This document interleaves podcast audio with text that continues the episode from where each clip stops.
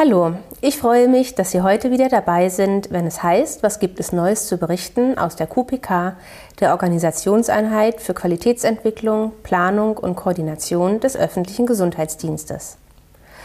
Heute habe ich Luisa Marquardt zu Gast. Sie ist die Gesundheitsberichterstatterin in unserer QPK und wird uns heute von ihren Aufgaben berichten. Luisa, schön, dass du da bist und unseren Zuhörern einen Eindruck vermitteln wirst, was sie sich unter einer Gesundheitsberichterstatterin vorstellen können. Herzlich willkommen. Ja, vielen Dank für die Einladung. Gerade durch die Pandemie haben wir alle die Bedeutung von Zahlen und Daten durch Inzidenzen und R-Werte und so weiter täglich vor Augen. Mit diesen Zahlen hast du aber wenig zu tun.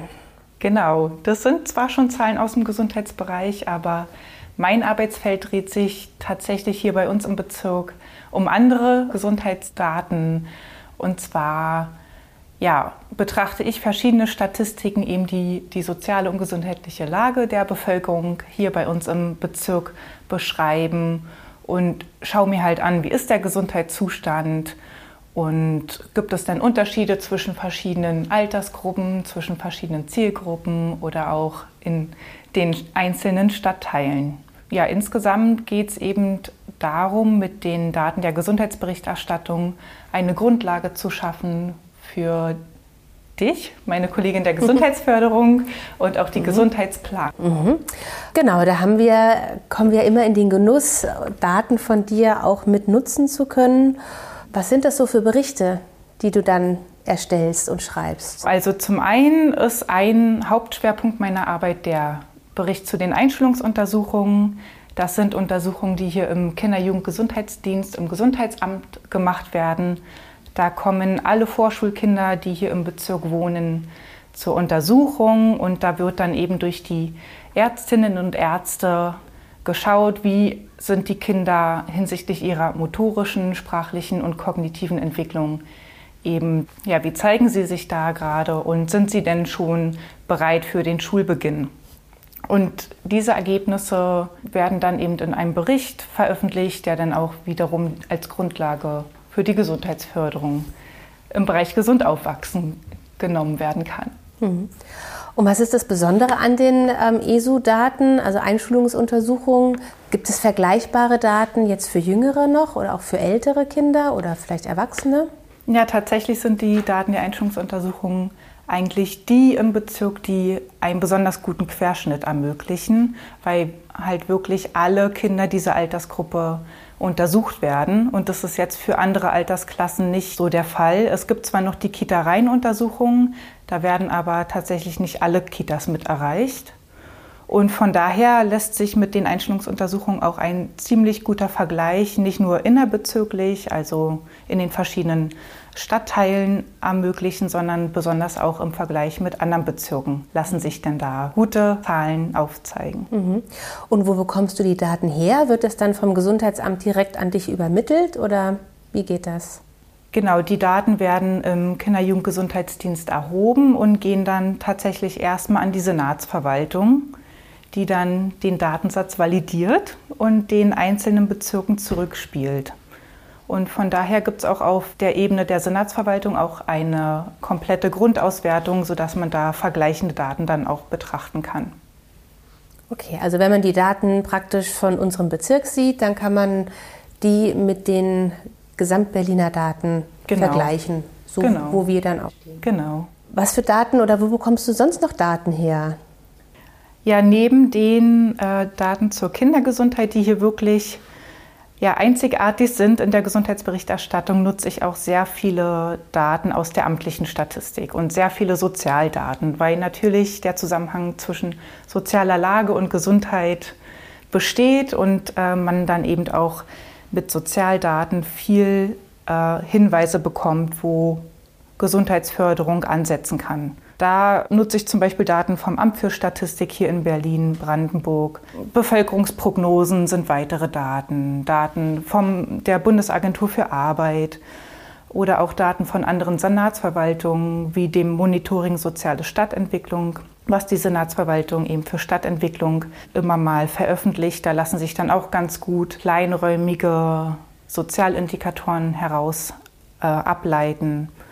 Du hast ja eben auch schon gesagt, dass die soziale Lage eine besondere Rolle spielt. Nun sind wir ein Bezirk, der sehr wohlhabend ist, zumindest im Durchschnitt auch sehr wohlhabend erscheint.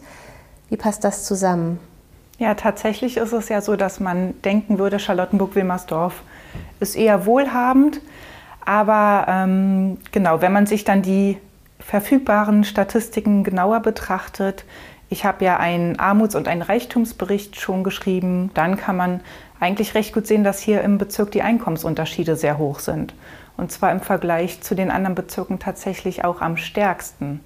Also es gibt zwar einen hohen Anteil an Einwohnerinnen und Einwohnern, die einkommensreich sind, also nach den Maßstäben als einkommensreich gelten, aber einen ebenso hohen Anteil an Einwohnern, die armutsgefährdet sind. Von daher sind diese Unterschiede doch sehr deutlich. Mhm. Und das lässt sich nur im Querschnitt eben erkennen, dass eben alle wohlhabend sind, wobei es dann deutliche Unterschiede gibt. Genau. Wenn man das dann halt tiefergehender betrachtet, sieht man doch Unterschiede und ja, zwischen Bevölkerungsgruppen und auch zwischen den einzelnen Stadtteilen. Da gibt es dann eben wohlhabendere Regionen und weniger wohlhabende. Mhm. Und wie ist das? Sind ja dann auch sehr sensible Daten, auch gerade wenn es um Einkommensverhältnisse geht und auch um Gesundheitsdaten. Gibt es Vorschriften, an die du dich halten musst? Natürlich auch an die Datenschutzverordnung, aber gibt es grundsätzlich was zu beachten? Genau, also hier in der Bezirksverwaltung im Allgemeinen handeln wir natürlich datenschutzkonform, aber besonders ich, genau die mit sensiblen Gesundheitsdaten arbeitet, ist natürlich äh, darauf bedacht, das entsprechend den gesetzlichen Vorgaben alles zu handhaben und da natürlich auch den Datenschutz zu gewährleisten. Die Daten sind grundlegend anonymisiert ich ziehe, wie gesagt, einen Großteil der Daten aus amtlichen Statistiken. Die sind sowieso schon so aufbereitet, dass da kein Rückschluss auf Einzelpersonen möglich ist. Bei eigenen Befragungen, die wir hier ja auch ab und an einmal durchführen, wird natürlich auch auf den Datenschutz geachtet. Mhm. Ja, da hatten wir die Familienbefragung auch gemeinsam durchgeführt. Genau, die Familienbefragung, wo ihr, glaube ich, schon vor ein paar Folgen mal drüber gesprochen hattet. Genau, am Rande, das war bei dem Thema der frühen Hilfen. Genau, genau ist darüber berichtet worden.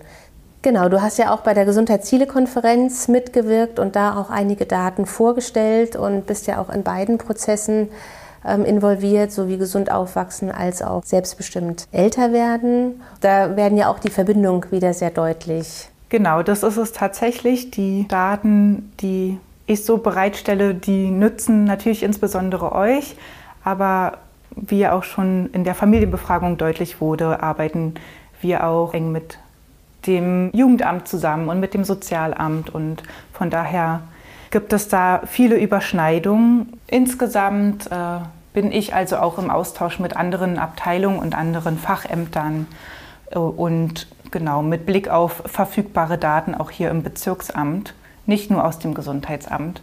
Ja, mit Grundlage dieser ganzen Daten ist natürlich neben dem Gesundheitszieleprozess können die auch gut genutzt werden, um dann eben entsprechend auch Angebote zu initiieren oder auch den Zugang zu Angeboten zu verbessern beispielsweise. Mhm. Also kommt das dann unseren Bürgern und Zuhörern eben auch wieder zugute, dass du die Daten erhebst bzw. dann auswertest und Berichte erstellst? Genau. Unser Hauptziel die Schaffung gesunder Lebenswelten hier im Bezirk ist eben nur möglich, indem man auch Daten hat, die man auswerten kann, indem auf Grundlage der Daten geguckt wird, wo können denn Angebote geschaffen werden, in welchen Regionen im Bezirk können Sportangebote initiiert werden, wo müssen mehr Angebote für Kinder zur Bewegungsförderung aufgebaut werden beispielsweise. Vielleicht noch ähm, der Punkt dazu, dass natürlich die Daten nicht nur als Analyse gesehen werden, sondern auch dafür genutzt werden, um entsprechend Maßnahmen auch zu beobachten und zu evaluieren, ob die denn erfolgreich sind und mhm. genau da ansetzen, wo man es gewünscht hat. Mhm. Ist ja auch ganz wichtig, um sich selbst zu überprüfen, ob man das, was man vorhatte, dann auch erreicht hat. Genau. Ja, vielen Dank, liebe Luisa, ähm, für deinen heutigen Beitrag zum Podcast. Fand ich sehr spannend, das auch noch mal so zusammenfassend zu hören.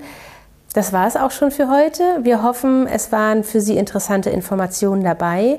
Wir wünschen Ihnen alles Gute und freuen uns, wenn Sie beim nächsten Mal wieder dabei sind, wenn es heißt, was gibt es Neues zu berichten aus der QPK, der Organisationseinheit für Qualitätsentwicklung, Planung und Koordination des öffentlichen Gesundheitsdienstes.